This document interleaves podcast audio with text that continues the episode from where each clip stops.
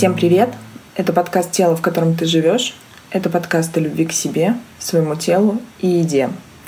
Сегодня у меня в гостях Марина Емельянова, психолог, специалист по функциональной нормализации веса и коррекции пищевого поведения, специалист, который много лет работает с расстройствами пищевого поведения и его нарушением.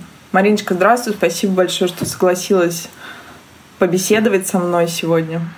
Доброго дня, Дарина, доброго дня все наши слушатели. Я тоже очень рада быть, потому что понимаю, что ну, эта тема очень да, важная, очень волнующая. И чем больше информации мы про нее получаем, чем больше имеем возможность применять ее к себе, тем больше шансов помочь себе справиться с чем-то, да, с тем, с чем невыносимо жить порою. Поэтому готова делиться, готова рассказывать обо всем, о чем спросите, и очень, конечно, благодарна за то, что пригласили, потому что для меня делиться это тоже очень ресурсно, важно и ценно. Марина, спасибо тебе огромное. Это действительно и страшная, и очень популярная тема. Буквально вчера такая небольшая ремарка. Ехала в Крыму, я всем для всех я нахожусь в Крыму, в достаточно маленьком городе. И когда я услышала сзади себя разговор двух молодых девочек, они обсуждали булимию. И они обсуждали исцеление одной из них. Я так понимаю, что она находится в ремиссии, но для меня это было именно шокирующим, что первопричина совсем малюсенькая. Знаешь, кто-то, одноклассник, что-то сказал. То есть это та проблема, которая захватывает действительно огромное количество женщин. И в связи с этим я хотела бы с тобой поговорить о твоем опыте. Как вообще получилось, что ты выбрала свой путь в качестве специалиста? Все, что связано с едой, это сложно, потому что это та зависимость, которую мы не можем исключить полностью. В этом основная проблема. Расскажи, пожалуйста. Да, на самом деле я имею очень сложные отношения с едой. Это было буквально, наверное, с детства. Ну, как бы начать нужно, наверное, с того, да, что я была искусственницей. Вот, то есть уже дефицит возможности, да, получать через материнское молоко то, что получает ребенок, да, которого а, мама кормит, и через это там и тепло, и забота, и все на свете. Ну, как бы я думаю, многие знают, да, что такое грудное вскармливание, чем оно отличается от искусственного. То есть там уже был изначально дефицит, а дальше все это усложнилось тем, что язык любви моей мамы а, был именно через накормить. Вот. И у нас было всегда и первый, и второй, и компот. И это все я воспринимала именно как любовь, заботу, как внимание, Потом в подростковом возрасте это уже перетекло в то, что я жила в городе, да, сама из деревни, и мама передавала там мне какую-то еду, она всегда клала туда какие-то конфетки, ну, в общем-то, все вот эти пищевые наркотики, да, с которыми нам сейчас приходится э, находить способы грамотно взаимодействовать. И для меня это было просто настолько ценно и значимо, да, это вот я сейчас как специалист уже понимаю э, то, что со мной происходило в то время, что я никому не показывала эти вкусняшки, там, сами знаете, да, студенчество, что оно под собой подразумевает, бывает, там мы в общежитии жили, где-то там уже квартиру снимали. То есть все приходят для того, чтобы устроить пир на весь мир, потому что каждому там что-то передали. И для меня было так странно, когда люди а, берут и делятся всем, что им передали, потому что вот то, что было ценным для меня, я съедала одна, под подушкой, грубо говоря, пока никто не видит, и желательно сразу все.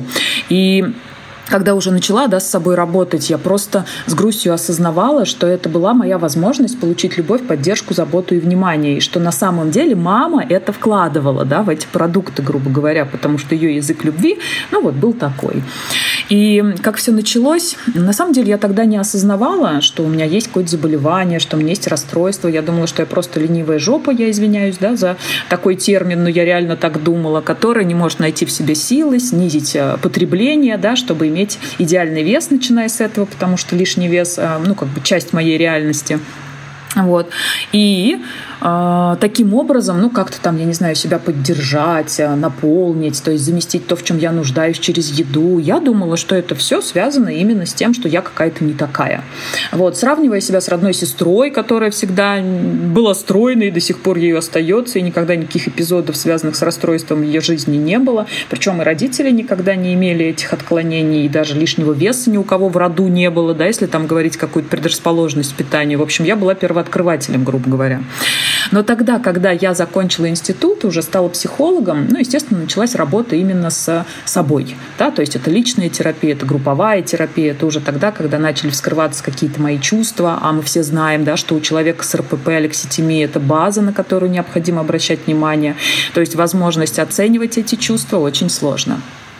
Да, вот как раз-таки, Марин, попрошу тебя пояснить для наших слушателей. Возможно, не все все-таки знают, потому что я в своем подкасте еще этот термин не вводила. Вот настал этот черед. Расскажи, пожалуйста, что такое алекситимия?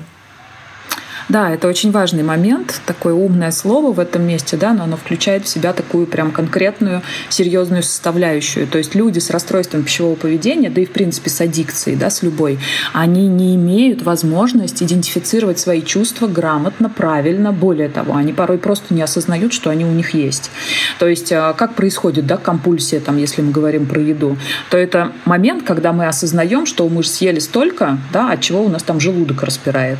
Что этому способствует? Способствовало, почему так произошло. Но зато мы очень здорово а, впадаем в чувство вины и стыда и думаем, что это наше привычное состояние, да, и даже можем в этом месте продолжать их не идентифицировать. То есть мы думаем, что так и должно быть, винить себя за то, что мы неправильно действуем. И можем даже не осознавать, что это вина. Это как будто бы нормальный внутренний диалог с собой. Да? Вот ты накосячила, и вот тебе моя обратная связь на то, что ты сделала.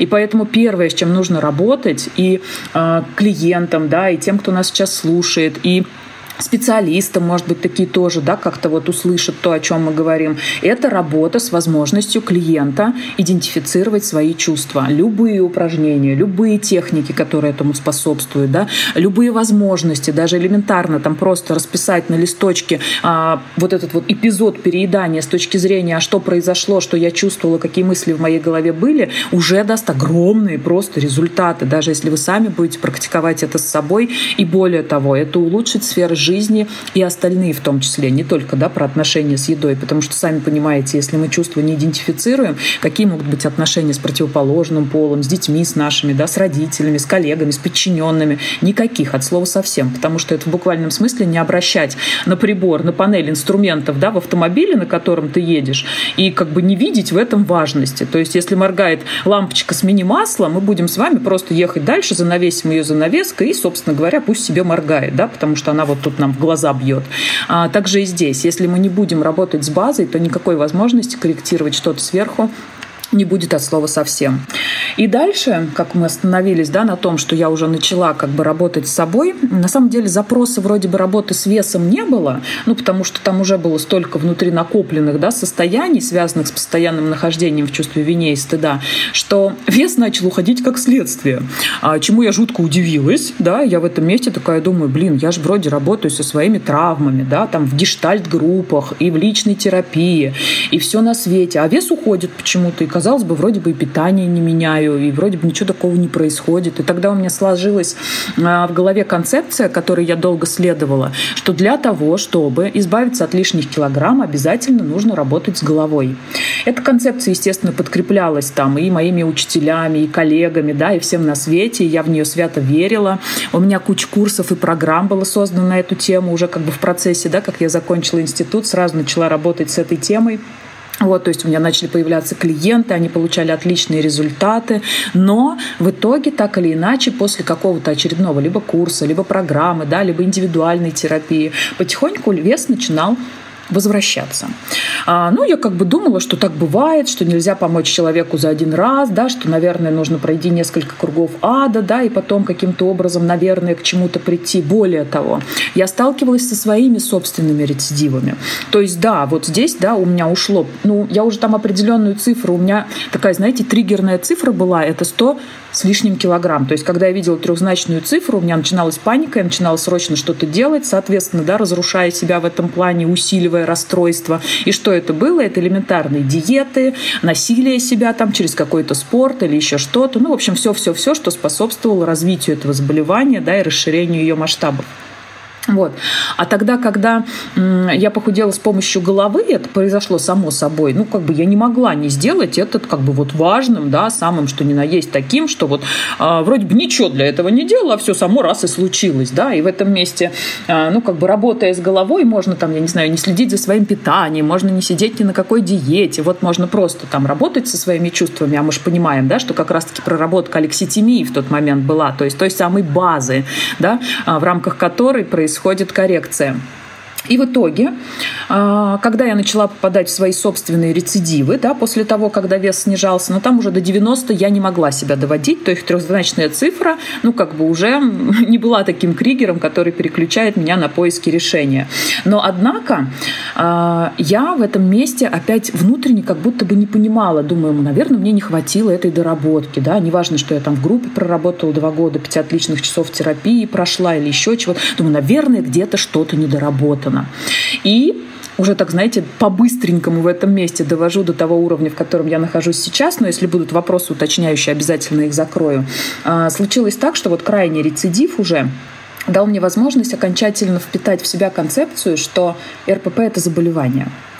И в этом месте может казаться странным, да, специалист, работаешь в этом месте давно, сама всю жизнь, да, с РПП как бы э, себя позиционируешь, и что, не знаешь, что это заболевание? Знала, но не осознавала это на внутреннем подсознательном уровне. То есть, вот знаете, из разряда жетон не проваливался.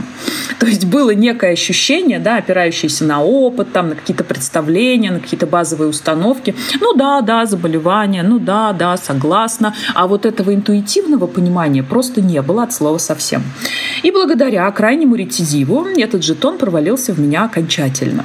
И вы знаете, теперь любую работу с клиентом я начинаю с необходимости, ну прям вот впихнуть в него этот жетон и осознать, что это осознание произошло. Потому что если это случится, 80% результата, грубо говоря, у вас уже в кармане.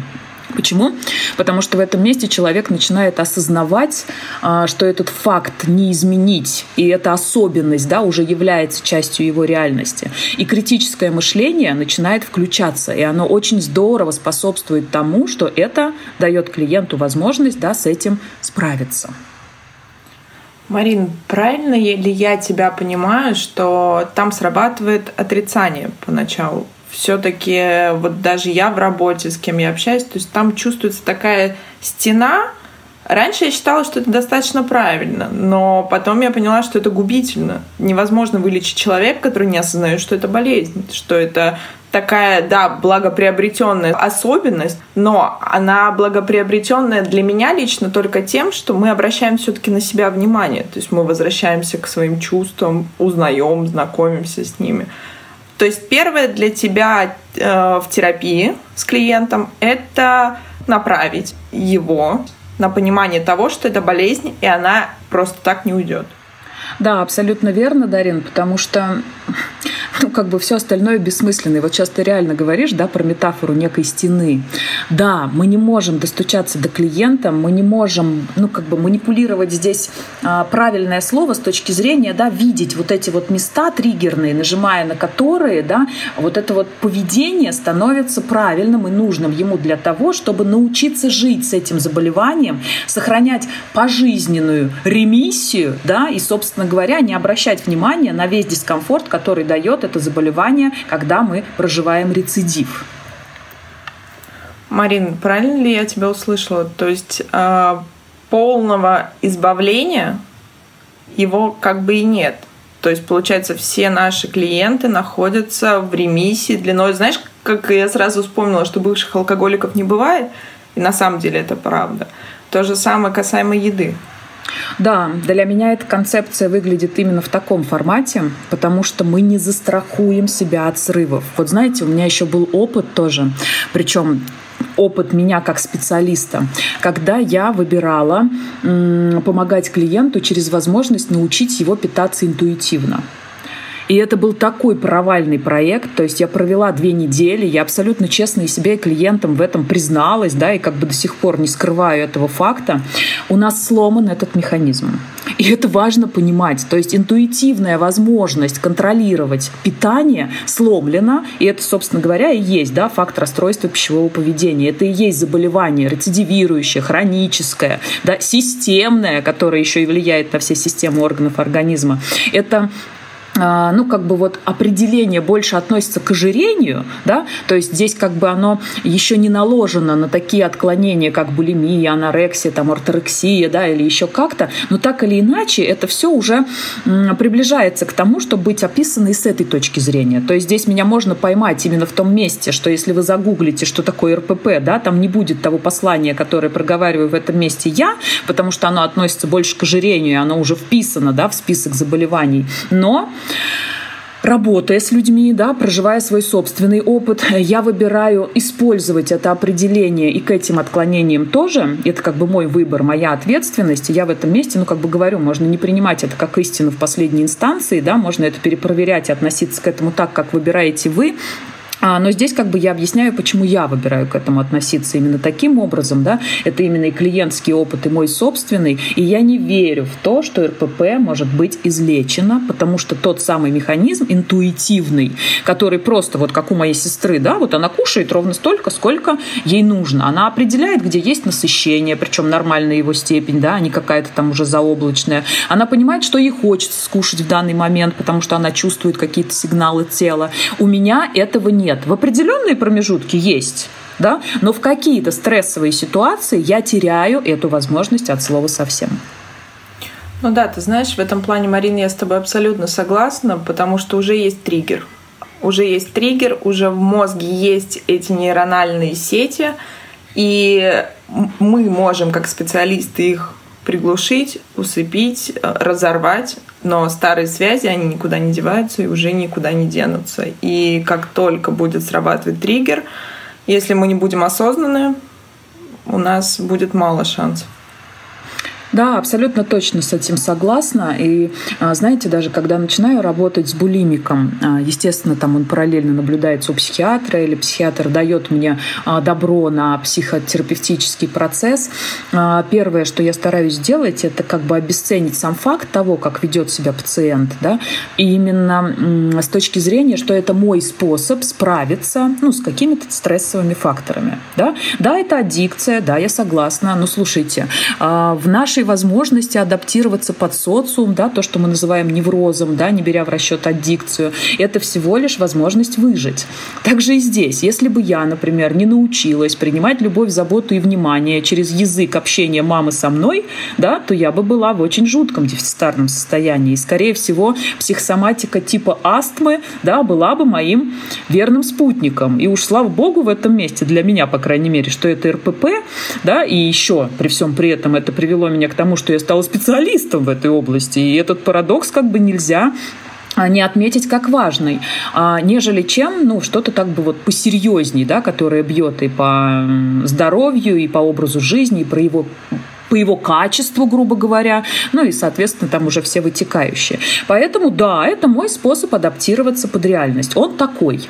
И если я научаюсь с ним жить, это также, знаете, как 45-й размер ноги. Ну, слушайте, ну вы же не отрежете себе пальцы, правда? Но вы же найдете себе возможность покупать эту обувь, чтобы она была удобной, там, либо какой-то магазин, либо где-то заказываете, либо еще что-то, да. Визуально делать так, чтобы нога уменьшалась, чтобы там туфелька какая-нибудь грациозная была. Но вы будете приспосабливаться под эту особенность. И странно было бы, да, если у моей сестры 36-й, а у меня 40-й, например, то она бы делала то же самое. Зачем, если в этом нет необходимости? А мне эта необходимость понятна. Почему? Потому что у меня есть такая особенность. И поэтому первое, даже не первое, первое, это что это заболевание, да, а второе, мы как бы выходим из этого уровня, что это мой способ адаптации под реальность.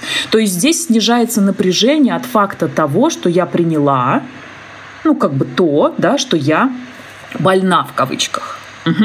Но я осознаю, для чего мне эта болезнь, в кавычках опять-таки, и нахожу способ с нею, ну, не справиться, я не люблю это слово, а с нею жить. Благоприятный для меня и способствующий тому, чтобы качество моей жизни было удовлетворяющим. Марина, услышала тебя, абсолютно откликается то, что ты говоришь. Скажи, вот твоя конкретная история. А, мы перед эфиром с тобой говорили, что это было компульсивное переедание – А в классификации, насколько я знаю, оно все-таки считается нарушением пищевого поведения или все-таки расстройством? А, это нарушение пищевого поведения, это а, ну, однозначно, да, но и расстройством тоже. То есть расстройство это компульсия, да, анорексия, булимия это уже такие отклонения, а, ну прям вот от нормы, которые уже признаны как заболевание. Ну и, соответственно, орторексия, она еще болтается, то есть ни туда, ни сюда ее, ее еще не прицепили. Да, и вот в связи с этим у меня к тебе вопрос. Из того, что я слышу, твое заболевание появилась потому, что первый язык любви, который ты выучила для себя, это был язык любви, передаваемый посредством еды. А мы с тобой знаем, что анорексия, булимия — это психосоматика в том числе, это психика в том числе. То есть еды там очень мало. Какие еще причины могут быть, на твой взгляд, из твоего опыта, из твоих знаний, из общения с твоими пациентами — что может еще стать тем триггером для начала расстройства пищевого поведения? А, на самом деле здесь очень много составляющих, очень много факторов, да, начиная от того, когда как раз-таки и алекситимию нам формируют, и, собственно говоря, пищевое расстройство как следствие. Ну, например, вот смотрите, элементарный пример. Мама занята, детеныш к ней подходит, она говорит, ты меня не отвлекай, то есть не чувствую сейчас свою потребность во мне, да, пойди и съешь конфетку. То есть загладь те чувства, которые тебе нельзя испытывать, чем-то, что будет тебе приятно. Да здравствует алекситимия в базе, да, и поведение, возможность, дающая приспосабливаться к этому с помощью еды. Все настолько просто, друзья. Я вот сейчас даже говорю, у меня мурашки бегут. Вот реально просто. Вот, ну вот вообще ни о чем. Ничего не надо, в принципе, для того, да, чтобы этот способ формировался. Более того, я в этом месте буду с вами честна. Мне кажется, что 98% людей имеют сложности в отношениях с едой. Почему? Ну, потому что, во-первых, здесь даже если не брать в расчет да, наши детские травмы и, собственно говоря, вот такой подход родителя и еду как возможность получать удовольствие быстро, элементарно, в моменте здесь, сейчас, через пять вкусов, которые есть у нас с вами на языке, ну, блин, очень сложно в этом месте остаться равнодушным, грубо говоря, да, учитывая те факторы, в которых мы с вами живем. Более того, давайте уже тоже в этом месте, да, будем честны. Маркетинг, который вкладывает в себя а, сеть питания, ну, слушайте, здесь даже те а, люди, которые целиком и полностью осознанно, да, и живут в состоянии, там, я не знаю, дзен, здорово, если они живут где-нибудь в пещере, да, возможно, там для них это будет а, реально все соблюсти, да, но даже эти люди дзен, которые живут в нашем нашем социуме, они в любом случае ведутся на эти триггеры. Неосознанно, они никогда не узнают как. Там элементарные, да, проводились эксперименты, когда у вас а, в кинотеатре стоит вазочка, наполненная конфетками из пяти цветов, а другая вазочка, наполненная кругленькими маленькими, типа там Skittles M&M с конфетками, да, из 10 цветов. Как вы думаете, из какой съедали больше? То есть это все настолько элементарно, даже расставить все по цветам так, чтобы включить в вас потребность, это все разрабатывается великими умами, поверьте мне. И поэтому в этом месте ну, это очень просто, Дарин. То есть от этого нельзя застраховаться. Вот, наверное, я к чему. То есть нельзя застраховаться на 100%. И это не про то, что каждый из нас там болен, да, здесь как бы интенсивность этого заболевания. Ну, слушайте, есть гипертоники, у которых давление скачет тогда, когда они испытывают жуткий стресс, да. А есть гипертоники, которые реагируют, там, я не знаю, на какие-то вспышки на солнце или элементарную смены погоды. А, в этом вся и разница. Также и здесь. Есть люди, которые, там, я не знаю, потеряли своего любимого человека, человека и начали это заедать по каким-то причинам, и это значит уже какой-то э, фактор того, что этот способ может помочь, да, в нас включен априори, даже если он на генном уровне там как-то проигрывается, да, ввиду того, как вели себя наши предки. А есть люди, которые элементарная обратная связь, которая меня не устроила, я позвонила, а мне сказали нет, да, уже расположит нас к срыву. Поэтому здесь разница именно ну, как бы в объеме да, влияния на нас этих отношений с едой. Ну да, Марин, ты знаешь, я с тобой абсолютно согласна в части того, что никто не застрахован из нас, и это точно так же, как с любой другой зависимостью. Мы все э, можем поднять бокал на праздник, можем расслабиться в выходные, но кого-то это зацепит, и оно может рано или поздно стать зависимостью, а для кого-то это все так же будет легкий способ не напрягающе расслабиться как-то. И вот опять же, в связи с этим у меня к тебе новый вопрос. Как самому человеку у себя продиагностировать и честно себе ответить, что да, у меня нарушение либо расстройство пищевого поведения? А, у меня в этом месте есть такая прям вот одна примитивная рекомендация. Она на самом деле чаще всего срабатывает на 100%. Это просто осознать факт того, а, является ли потребление пищи для вас всегда способом утолить голод. То есть если еда а, используется в непищевых целях, то тогда однозначно есть способ задуматься о том, а грамотно ли вы в этом месте да, проявляете себя в отношениях с ней.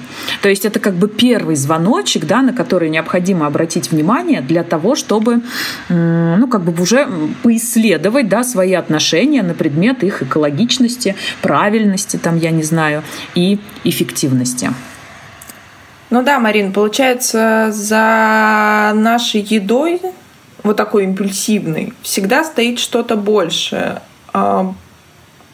И действительно, я сейчас еще раз задумалась, я согласна с тобой, что все, что мы заедаем, там действительно не про еду, а есть что-то больше. И вот подвожу тебя к тому, что всегда ли наши пищевые привычки, вот такие, возможно, нездоровые, формируются в детстве? Я не думаю, что это обязательно. То есть это вот как раз-таки, знаете, про объемы того, как влияет на нас это поведение. А, то есть есть там, я не знаю, гипертоники от рождения, грубо говоря, да, по каким-то причинам. Также есть пищеголики, да, которые получили эту травму там в кавычках, да, именно вот в детском э, таком раннем возрасте. А есть те, которые приобрели ее по ходу. А, почему? Потому что, опять-таки, да, еда – это самый доступный способ помочь себе справиться с какими бы то ни было эмоциями и переживаниями. Если эта потребность, очень многие запросы у меня приходят из разряда, что я родила ребенка, и после этого у меня начались проблемы с едой. Да? Что здесь происходит? То, что мамочка в этом месте не была готова к тому, что ей придется так сильно размыть свои границы. Да? Она не знала, как под это адаптироваться, она не знала, как с этим справляться. И, собственно говоря, какой нашла способ под рукой самый быстрый, таким и справилась. И здесь уже потихоньку начинает формироваться расстройство. Почему? Потому что каждый день, используя этот способ, мы делаем его ну, каким-то базовым, да, полезным, нужным, потому что а, подсознание в этом месте верит, что он эффективен. То есть это не обязательно детский возраст совсем. Ну, плюс он и самый простой, это быстрая энергия, это наш первый инстинкт э, выживания. И еда, особенно... Действительно, ты знаешь, я писала об этом недавно в Инстаграме, что у нас нет практически шансов. У нас, с одной стороны, это биологически наше проседание, то есть нехватка витаминов, минералов в силу того, что еда просто из себя не представляет сейчас ничего, кроме пустых калорий. Плюс это социально, это маркетинг. И действительно, я с тобой согласна, что великие умы работают над тем, чтобы все рептильное в нас срабатывало просто сигналом, как, знаешь, там артышка из мультика с тарелками, вот это действительно про нас. И плюс психология. Мы постоянно находимся, вот по моему ощущению, кстати, скажи, вот тоже интересно твое мнение, у тебя огромный опыт, много клиентов, что мы находимся как будто бы сейчас в постоянном фоновом стрессе. То есть он просто не заканчивается. Он постоянно беги, замри, он просто идет с нами, плотно взявшись за руку по всей нашей жизни. Да, про стресс я вообще люблю говорить, люблю про него говорить много а, и долго, но всегда моя задача подвести клиента там или когда я в групповых форматах, да, про это рассказываю к тому, а, что, слушайте, друзья, ну, жизнь это и есть стресс. И если мы говорим про то, да, в каких, а, там, я не знаю, скоростях жили наши родители там, или наши бабушки, что они постоянно были отвлечены от факта того, что стрессовый фактор присутствует, потому что им нужно было выжить, а это более базовая потребность, ну, как бы не исключает того, что жизнь стресс как была, так есть, так и будет. То есть почему сейчас там брать астрологов, да, или еще каких-то людей, которые говорят нам о том, что а, скоростя нашей жизни, энергии, да, там информации, они усиливаются, усиливаются просто до такого уровня, что это никак нельзя совпоставить даже с тем, что было 5 лет назад. Я уж там не говорю про 100 лет назад, да, если брать как бы в учет эволюцию. Мы сейчас с вами целиком и полностью, ну, грубо говоря, можем быть поглощены своими мыслительными процессами.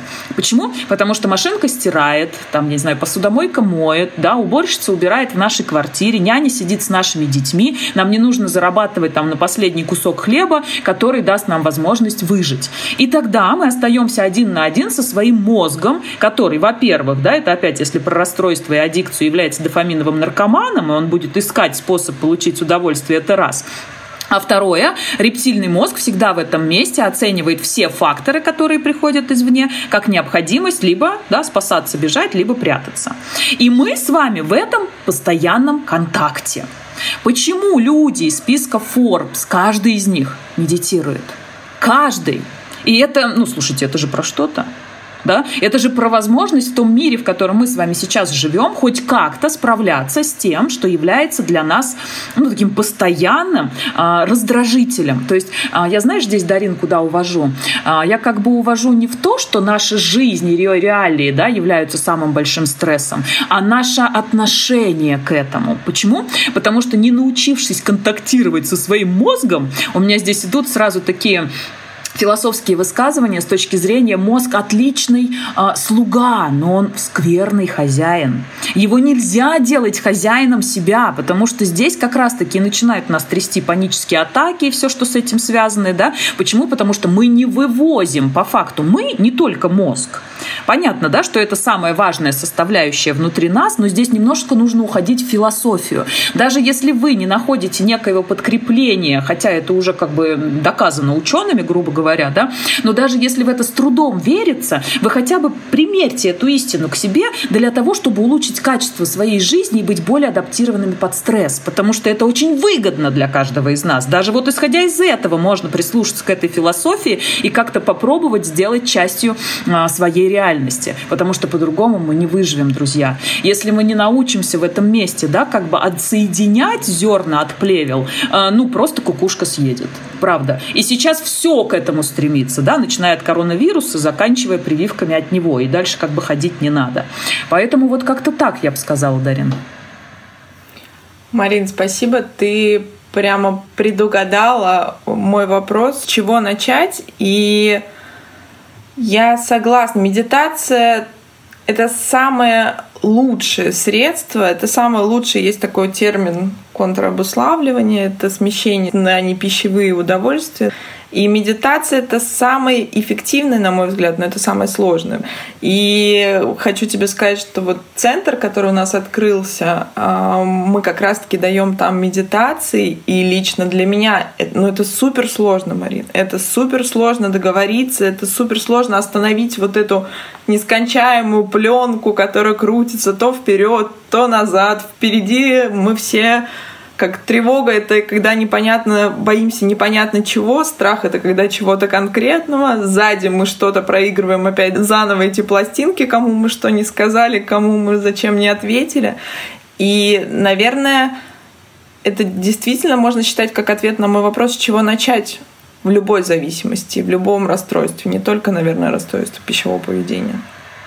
Да, ты знаешь, я сейчас еще, вот э, ты рассказывая о том, да, как сложно сделать медитативный опыт частью своей реальности и получать от этого удовольствие, дам некоторый лайфхак, э, который как бы и меня в свое время очень здорово вдохновил, впечатлил, да, и дал мне возможность уже по-другому к этому всему и относиться, и, собственно говоря, другой опыт проживать. Я э, в свое время ну, как бы вот классическая психология, это как бы для меня было, а, ну, вот базой, да, грубо говоря. Я здесь ни вправо, ни влево не отклонялась до тех пор, пока а, жизнь не позаботилась о том, чтобы я как-то разбавила, да, вот это вот свое а, обуславливание, грубо говоря, да, и зацикленность, вот, с точки зрения Востока по отношению к тому, как мы устроены, что мы из себя представляем, да, и там, если говорить о разнице, то в Западе, например, да, ты вот найди этот мусор и исследуй его на предмет того, что он в себя включает. Я сейчас там про установки, про убеждения, про детские травмы.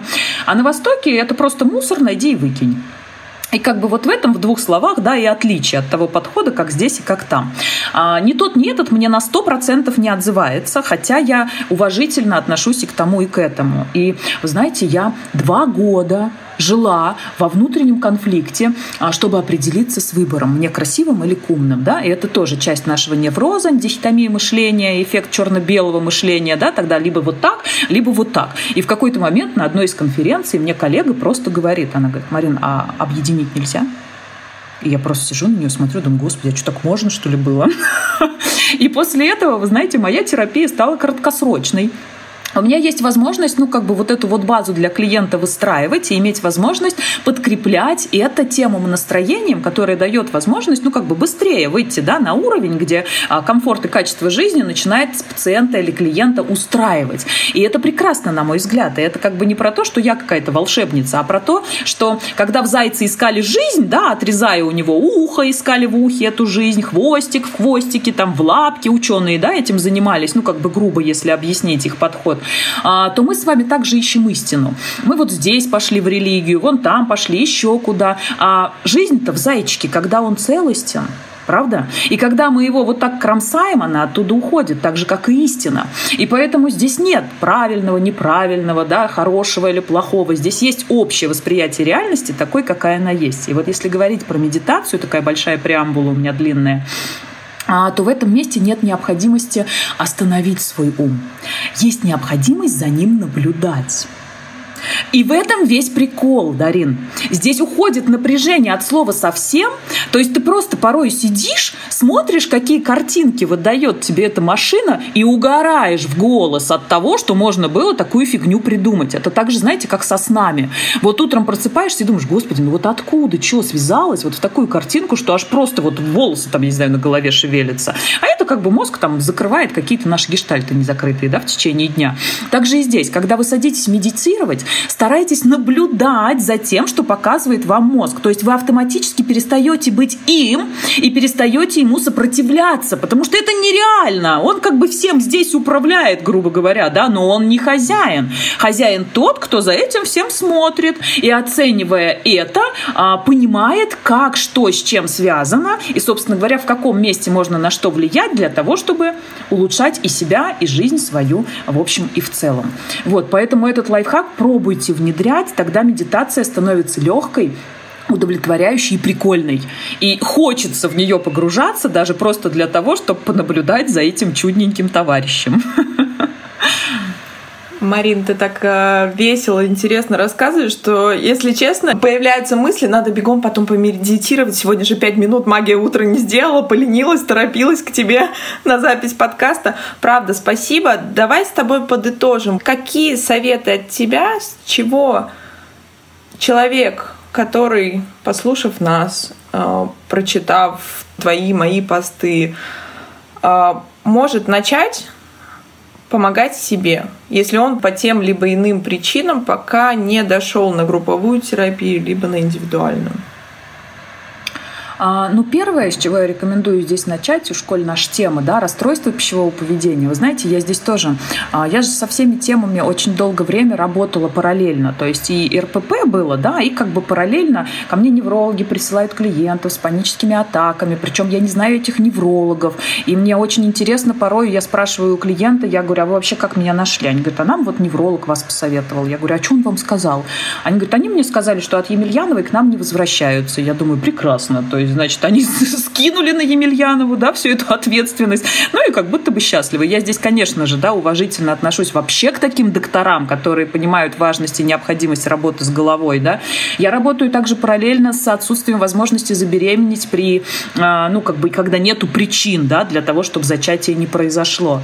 И а, Здесь для меня понятно одно, что с какой бы мы с вами стороны не зашли в исследование себя, будь то РПП, алкоголизм, наркомания, там, я не знаю, да, какие-то а, дефективные способы общения, да, сложности в отношениях с родителями, отсутствие возможности делать карьерный рост. Мы в любом случае здесь будем молодцами. Почему? Потому что вот почему часто бывает эффект, да, начал вес снижать, а у меня тут и это улучшилось, и это, и это, и то, да, возвращаясь к базе, когда мы с вами начинаем понимать свою панель инструментов, этой машиной легче пользоваться. Угу. И поэтому, вы знаете, что я в этом месте говорю? У меня еще как бы параллельно там всякие секты есть, да, начиная от буддизма, заканчивая там йогами. И я просто порой сижу, смотрю на этих людей, которые в этом тренере видят Бога, который их спасет, да, и я осознаю, что тут просто всем на терапию срочно. Вот прямо сейчас вы берете и записываетесь к психотерапевту. Потому что до тех пор, пока вы не узнаете себя изнутри, вы ничего не сможете сделать своим поведением. Ни с пищевым, ни еще с каким-то. И это просто факт нашей реальности, друзья. Поэтому даже если вы чувствуете, что у вас с отношениями с едой вроде все нормально, ну почему-то вы прослушали этот подкаст до конца, да, я уверяю вас, если вы еще не проходили свою личную терапию, или не работали в группе, найдите возможность это сделать. Это будет выгодно и для вас, и для Бога, и для мира, и для Вселенной, и для всех, кто вас окружает. Это экология того человека, который живет в этой реальности. Это не блажь, это не, там, я не знаю, как это, не запудривание мозгов. Это возможность вас познать себя изнутри. Это возможность прийти к тому зеркалу, которое не искажает реальность, как ваши близкие, которые отзеркаливают вам неправильные установки. А это возможность увидеть там все, повыдавливать выдавливать прыщики, я не знаю, сделать чистку, да, где-то помыть, где-то подрезать, где-то проэпилировать и уже жить со всем этим дальше. И поэтому первая моя рекомендация – это осознавая факт того, что вы чем-то себя не удовлетворяете, да, или у вас есть к себе какие-то претензии или претензии к миру, найдите себе психолога-специалиста и запишитесь хотя бы на диагностику, чтобы он дал вам обратную связь по поводу того, что с вами происходит. Это первое. Это даже не касается отношений с едой. Если мы говорим про еду, и важно здесь понять, есть ли у меня отклонение, да, то тогда пробуйте использовать этот лайфхак. То есть, а всегда ли я потребляю потребляю пищу да, с пищевыми целями. А не бывает это так, что я сижу и думаю, ой, съесть бы мне того мороженого, которого из СССР, да, чтобы почувствовать тот вкус, который я испытывала в детстве. Оцените свои отношения с едой, потому что здесь, несмотря на то, что это вроде бы сложность и проблема, но это способ улучшить качество вашей жизни. Да? Вот как я через это пришла к тому, что я специалист. Я обожаю свою работу, я люблю клиентов, я вижу дальнейший рост, и он нескончаем. Я радуюсь тому, что я могу учиться и все это делать. И это все благодаря моему заболеванию. Круто ведь, я считаю, круто. Угу. То есть везде есть обратная сторона, потому что мир дуален, и за счет этого он целости. Дальше, что я еще в этом месте могу порекомендовать? А, ну, наверное, тем, кому не откликается ни первая, ни вторая предложенная мною схема, ну, как бы побудьте с тем, что вы сейчас поиспытывали. В любом случае, я вас уверяю, Вселенная найдет способ обозначить вам необходимость знакомства с собой. Но имейте в виду, это может быть жестко, потому что в любом случае она должна привести вас к необходимости понимать, что цель вашей жизни в вашем развитии. И любое отклонение от нормы дает возможность только лишь понять, что я что-то где-то делаю не так. И это должно быть триггером для того, чтобы это видоизменить. Можно подождать, можно в этом потомиться, но потом не жаловаться, если вдруг какая-то психосоматика заставит вас срочно что-то с этим делать. Так тоже можно, правда, это допустимо, никто вам в этом не запретит, да, не ограничит, но вообще никак в этом месте не проявится. Просто имейте в виду, что здесь может быть слишком высока цена. Вот так, Дарин, может быть как бы жестко, да, но слушайте, я люблю быть честной и с миром, и с собой, поэтому я надеюсь, что моя честность в этом месте будет во благо. Ты знаешь, э, я люблю произносить э, фразу, и ты сейчас ее очень так подцепила и правильно поймала относительно Вселенной, что Вселенная, знаешь, мне всегда напоминает маленького любящего ребенка, который очень радуется нас видеть. И вот он разбегается, и, знаешь, не рассчитывая силу, крепко-крепко нас обнимает настолько, что может подпридушить. Вот тут, наверное, очень правильная аналогия, что если мы не учим уроки по-хорошему, если можно так сказать, то Вселенная всегда нам заботливо, понятливее все доносит. Просто иногда в нашей реальности это бывает жестоко и больно. Марин, спасибо тебе сегодня огромное за беседу, а, за твои рекомендации, за то, что с тобой потрясающе интересно. С нами сегодня беседовала Марина Емельянова, психолог, специалист по функциональной нормализации веса и коррекции пищевого поведения, специалист по работе с расстройствами пищевого поведения. Марина, я очень рада, я очень тебя благодарю. Надеюсь, что это наш не последний с тобой подкаст, тем более у нас с тобой впереди еще эфиры. И я думаю, что ни я, ни наши слушатели теперь от тебя так просто не отстанут. И я готова и открыта к этому. Для этого я, собственно говоря, и живу. Я тоже была очень рада. Спасибо, что увидела во мне ценность, Дарин. Спасибо, что ты выбрала делиться этим, да, с другими людьми. И во благо, друзья, во благо. Используйте, прислушайтесь и делайте. Потому что, ну, как бы одна из моих целей и миссий, да, она тоже заключается в том, чтобы быть полезной для тех клеточек а, в нашем организме, да, частью которого я тоже являюсь. Благодарю.